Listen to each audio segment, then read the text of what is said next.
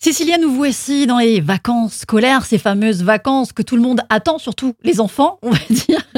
Et pourtant, les vacances scolaires nous rappellent qu'il y a quand même des devoirs à rendre, n'est-ce pas C'est ça, les Eh oui. vacances commencent aujourd'hui et généralement, la première chose qu'on fait avec nos enfants, c'est on ouvre les cahiers de texte, on ouvre les agendas, on se connecte au bureau numérique Mhm. et là, on voit la tonne de devoirs et on se dit oh non.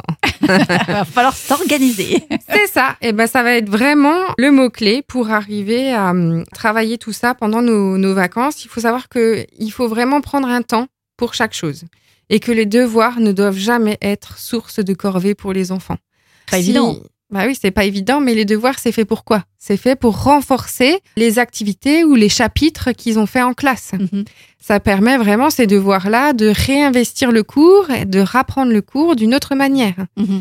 Donc euh, les devoirs, il faut essayer de le ramener comme quelque chose de positif. Ouais, mais est-ce qu'il y a une, une vraie façon de, de s'organiser pour que ce soit justement pas une contrainte Ben oui. Ah ben on verra ça demain. Eh ben absolument. Ah, ben voilà. À demain. À demain.